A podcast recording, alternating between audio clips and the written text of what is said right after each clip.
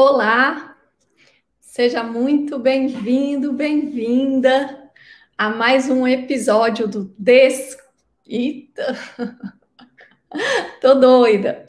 Mais um episódio do podcast Rumo ao Tim. Ah, nós estamos iniciando pontualmente às 18 horas. É mais um episódio, então, do podcast Rumo ao Tim. Esse é o episódio número 16. Ah, e aqui nesse podcast, nós discutimos ah, novidades, atualidades, ah, curiosidades.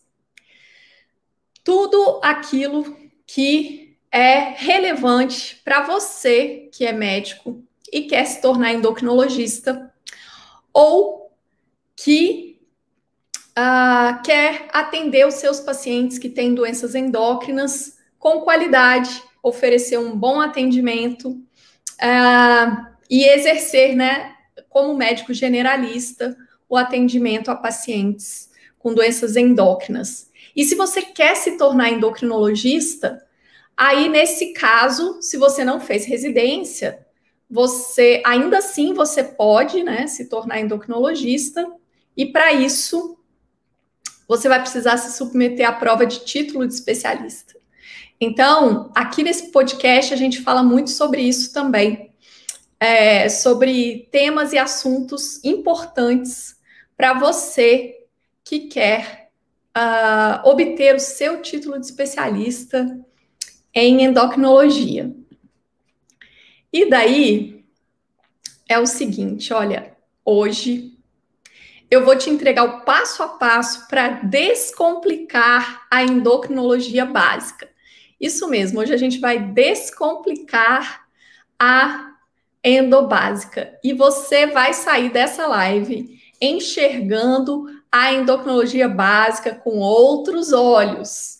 Eu te prometo isso. Então fica aqui comigo que você vai ver que o bicho não é tão feio assim. Não, não é. é. E olha, eu preciso te dizer que assim, eu sei o quanto é difícil para quem não frequentou uma residência médica é, aprender sobre esse assunto. Aliás, é difícil também para quem frequentou residência, né, aprender sobre a, a endocrinologia básica, o que a gente chama de de endocrinologia básica, né? E eu também sei o quanto que é importante para você obter o título de especialista em endocrinologia. Então, se você é médico e você não teve a oportunidade de passar por uma residência médica, a, você realmente precisa né, do título de especialista para exercer a endocrinologia a, de uma forma regular, né, regulamentada, é, e para que você possa ser respeitado, né, ter o respeito dos colegas uh, e parar de sofrer o preconceito, né, por não ser especialista. Então, eu sei que eu sei da sua dor. Ah, e eu também preciso te dizer o seguinte, que a endocrinologia básica, ela não cai na prova do TIM ela despenca na prova do time. Despenca. Então, é por isso que a gente está aqui hoje e é por isso que hoje a gente vai falar sobre endocrinologia básica e eu vou descomplicar a endobásica para você. Por quê? Porque eu acredito que você é capaz de se tornar endocrinologista, de obter o seu título de especialista. É, então é por isso que eu estou aqui. Ah, e eu preciso que você também acredite em você. Então vem comigo que a gente vai, a gente tem coisa interessante aqui para para ver. Bom, vamos lá. Então, por onde que eu vou começar? Olha, seguinte. É, para falar sobre esse tema, eu fiquei pensando, né, sobre quais seriam as maiores dúvidas, né, dos médicos né, que querem se tornar endocrinologistas sobre esse, esse assunto. Ah, e aí, assim, eu dei uma olhada, né, nas, nas dúvidas que o pessoal é, me procura, que, né, que posta nas redes sociais, que, dos meus alunos que me perguntam, enfim. E aí, olha, uma, uma, pergunta que é, tipo, é emblemática, né? Emblemática. É o seguinte: a genética. Muito prazer, meu nome é Fulano. É tipo assim, algo totalmente desconhecido, né? Então, é, para a gente falar sobre isso, é tipo assim: é, a gente está tocando em um ponto que é realmente desconhecido né, pelos médicos. É algo que realmente o pessoal ah, não conhece. E aí, olha, para gente, a gente falar sobre isso, eu, eu queria te contar um, uma, uma passagem. É o seguinte, a minha mãe, ela não fala inglês. Aliás, ela não fala nenhuma outra língua além do português. Ah, e é, a gente foi fazer uma viagem, eu e minha mãe, pouco tempo depois que meu pai faleceu. Ah, meu pai faleceu em 2007, então isso foi em, em 2008. Ah, nós fizemos uma viagem para a Europa, eu e minha mãe. E aí, uh, nessa viagem, assim, a minha mãe, que é uma pessoa super independente, super resolvida, né, super, assim, despachada. E aí, nessa viagem, a minha mãe se transformou, né? Tipo assim, ela passou a ficar totalmente dependente de mim. Então, assim, ela não conseguia se comunicar com absolutamente ninguém. A gente chegou primeiro na França, depois a gente foi para a Bélgica. E aí ela. Ah, não, minto. A gente chegou primeiro na Itália, depois a gente foi para a Bélgica e depois a gente foi para a França. Mas o fato é que em qualquer lugar que a gente chegasse, depois que a gente desceu né, do avião no aeroporto, pronto virou uma outra pessoa que é, não conseguia assim é, se resolver sozinha, né? Então, ela queria se comunicar com as pessoas, mas uh, ela perguntava alguma coisa para alguém e a pessoa ficava assim, tentando adivinhar o que, que ela queria dizer. E aí, é, se a pessoa tentava explicar alguma coisa para ela, né? Enfim, dentro de uma loja, num, numa lanchonete, enfim. Daí ela ela ficava muda, né? Então, e aí ela me chamava. Então, ela ela fez várias tentativas, mas realmente ela não conseguia se, se comunicar. E aí, uh, interessante que quando ela falava, e se, a, se a, a, a pessoa fazia aquela cara de que não entendeu, ela falava mais alto. Ela repetia a frase em português. Ah, quanto que custa esse esse esse refrigerante? Por exemplo, né? Tipo,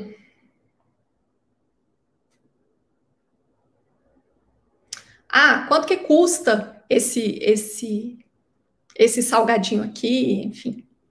E aí a pessoa ficava assim, né? Tipo, não entendia, né?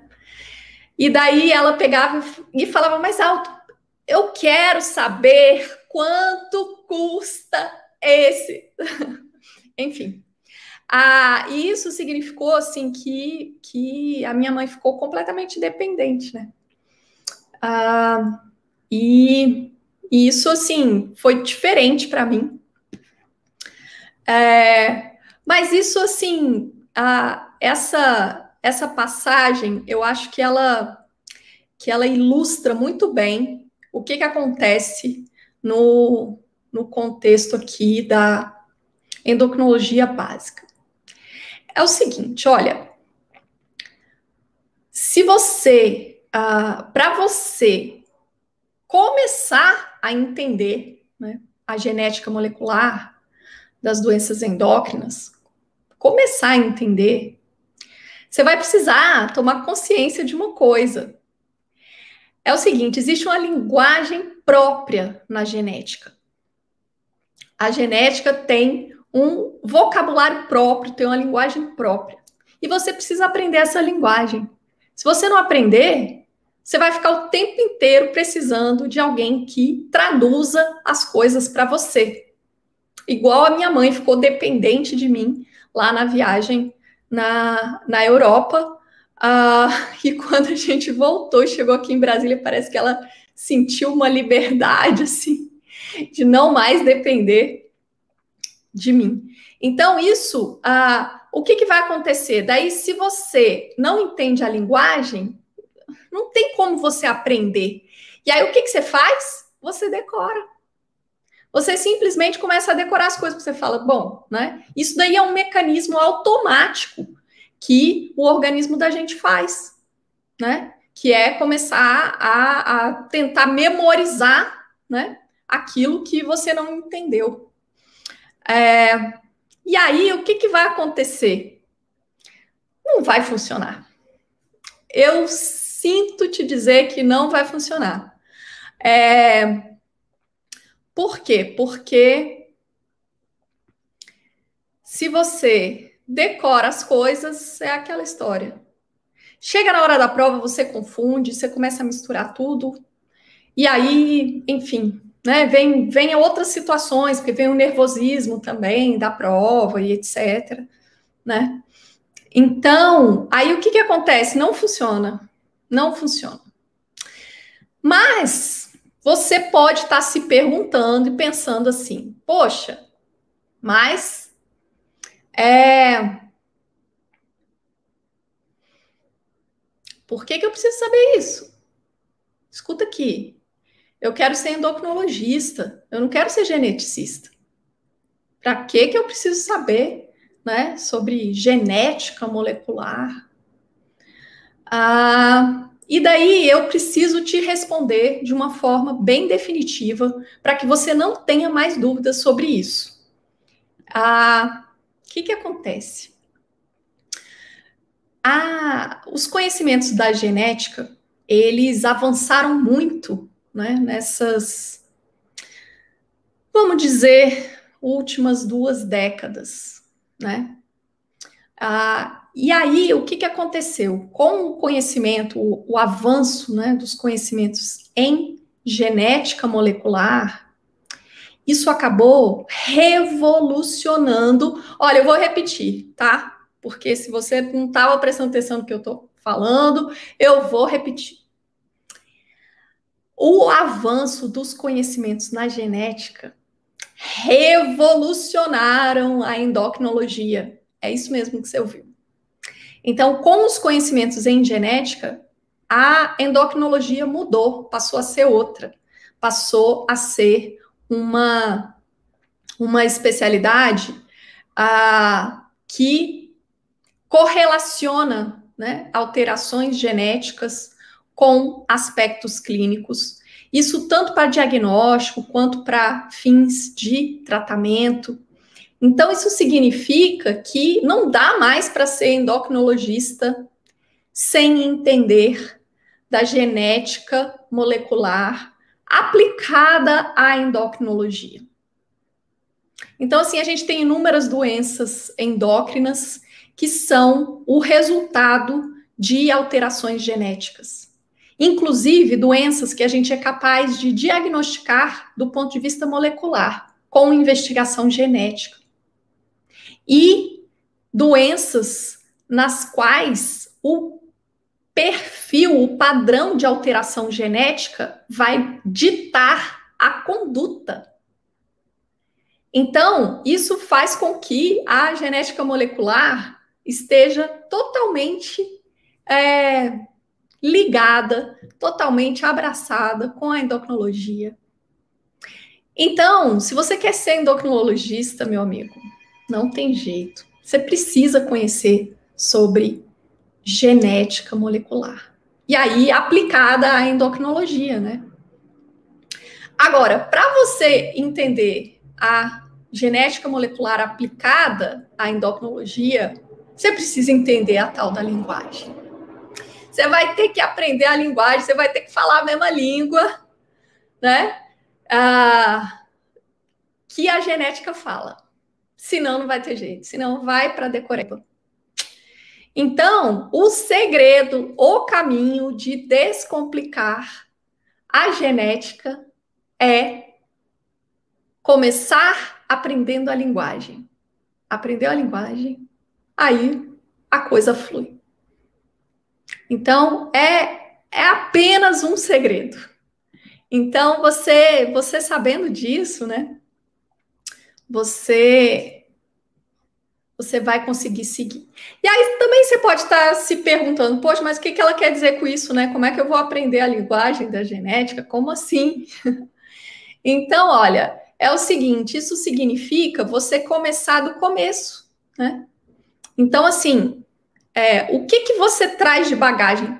Você sabe o que, que é DNA?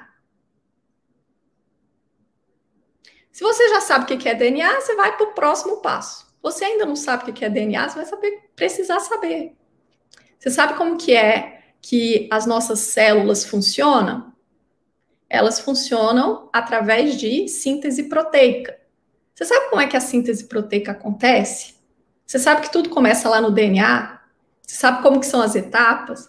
Você sabe como que que se é, que se chamam as coisas, como é que se denominam, né? Os processos. Você conhece essa então você tem que começar por aí. É por aí que você tem que começar.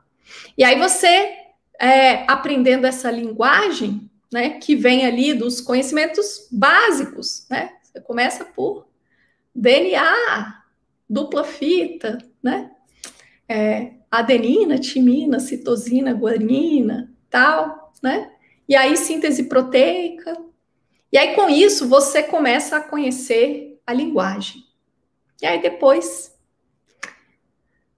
depois é só ir direcionando e aí ah, focando né, no, na aplicação para endocrinologia, e uma coisa começa a fazer sentido, as coisas começam a se encaixar, a se empilhar, e daí você constrói um aprendizado de verdade. Bom, mas a endocrinologia básica, ela não é só a, a parte de genética molecular, né? Ah, a gente tem, tem também toda a parte da fisiologia endócrina, né? E esse é um outro ponto que os médicos têm muita dificuldade, né? Porque eles pensam, meu Deus do céu, essa fisiologia endócrina é algo complicado demais. E olha, à primeira vista é mesmo. Você quer ver? Deixa eu te dar um, um exemplo aqui. Deixa eu te fazer uma pergunta. Qual que é o mecanismo de ação das drogas antitiroidianas ou das tionamidas? Ou qual que é o mecanismo de ação do metimazol? Você sabe? Põe aí nos comentários. Se você sabe qual que é o mecanismo de ação do metimazol. É... Ah, e daí, olha, eu vou responder para você, né? Olha, o mecanismo de ação do metimazol é o seguinte: ele é, inibe a organificação do iodo. Eita. Eita a droga antitiroidiana inibe a organificação do iodo. É, o que, que é isso? É, e aí você fala assim: ah, beleza, já decorei. Então, metimazol age inibindo a organificação do iodo. Bom, agora eu vou vou querer que você venha comigo, porque eu vou te explicar algumas coisas. E aí você vai ver como que a gente vai. É, a sua visão sobre isso vai mudar. Olha só. Ah, se você está me acompanhando aqui pelo YouTube ou pelo Facebook, você vai ver na tela que eu vou compartilhar com você. Mas se você está me acompanhando aqui no, no Instagram, ah, eu vou te falar tudo aquilo que eu estou mostrando na tela.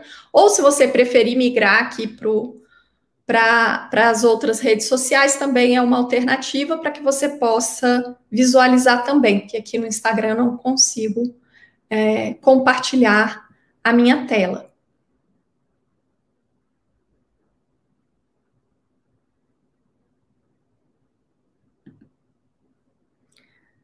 Mas olha só que interessante. Eu vou te falar como que é a síntese de hormônios tiroidianos. Ah, e aí, é, Olha só, essa figurinha aqui, ó, a gente tem um, um esqueminha. É assim, ó, a gente tá vendo uma tireoide, né? Um desenho de uma tireoide, aí a gente cortou um pedacinho. Não sei por que aqui o meu, meu mouse não tá indo, mas a gente cortou um pedacinho dela e ampliou. Quando a gente ampliou, a gente passou a enxergar aqui, olha, uma célula folicular. Aqui na seta azul a gente vê uma célula folicular. E daí, a, a célula folicular é a unidade funcional da tireoide, né? É o tipo de célula lá que, que é, corresponde ao parênquima, né? E que vai ser a célula que produz o hormônio tiroidiano. E como é que essa célula fabrica o hormônio? Ela capta o iodo, né, que vem pela circulação. Então, da onde que vem o iodo? O iodo vem da dieta. A gente, é, nos alimentos, né, a gente obtém iodo. É, na verdade, assim, basicamente, né, como nós somos um país é, que o solo varia, né, na, na disponibilidade de iodo, então a gente tem suplementação no sal, né? Então, a gente tem é, quantidades suficientes de, de iodo na alimentação por conta do sal iodado, né? Bom, beleza. E aí, esse iodo é absorvido, ele circula e ele entra aqui nessa célula folicular. Ele entra e aí ele, ele é transportado ao longo de toda a célula folicular até a, a chamada superfície apical, que é a, a superfície da célula que está voltada para aquele conteúdo amorfo, né, que é chamado de coloide. Então, as células foliculares, elas ficam dispostas lado a lado, né, é uma única camada de células, e elas formam uma estrutura circular que contém um, um conteúdo amorfo, né, conhecido como coloide, no seu interior. Então, o iodo, ele entra pela membrana basal, ele uh, atravessa a célula folicular e aí ele vai ser disponibilizado lá na membrana apical, voltado lá para o coloide. Uh, e aí, olha só, essa figurinha aqui, ela está nos mostrando uma, uma ampliação dessa superfície apical. Porque é ali, na membrana apical, na verdade, voltado para o coloide, que o hormônio tiroidiano vai ser fabricado, utilizando-se o iodo como matéria-prima. Então, a primeira coisa que vai acontecer vai ser que esse iodo, que chega né, na forma de iodeto, né, um iodo inorgânico, né, ele vai chegar ali e a primeira coisa que vai acontecer vai ser a ligação em uma molécula de oxigênio. Então, o iodo vai ser oxidado inicialmente. E daí, depois da oxidação, aí vem a segunda etapa, que seria a chamada organificação do iodo. Então, esse iodo, agora oxidado, ele vai ser organificado. E o que, que é organificar? Organificar significa ligar uma molécula que é inorgânica, né? Que é o iodeto, em uma molécula orgânica, ou seja, em uma molécula que contém ah, átomos de carbono na estrutura. E daí, esse, essa, essa estrutura orgânica, né? Ela é obtida, né? Ela, ela é extraída da tireoglobulina, que é uma proteína que as células foliculares fabricam. Fabricam.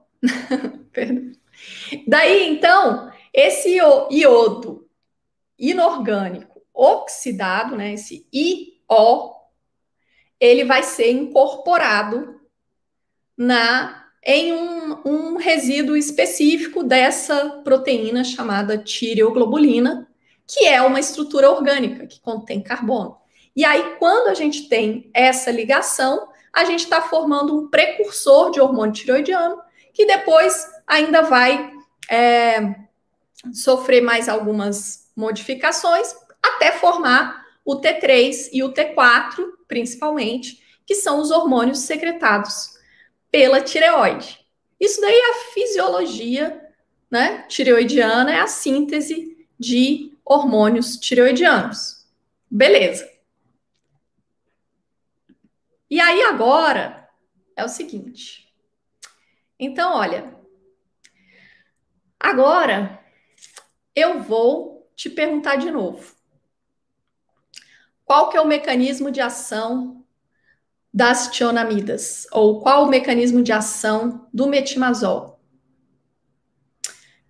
E daí, se eu responder para você que o mecanismo de ação é inibir a organificação do iodo, olha como que descomplica. Olha como que você já consegue visualizar. Deixa eu te mostrar aqui, compartilhar com você mais uma vez a minha tela. Eu vou te explicar aqui também, tá? É,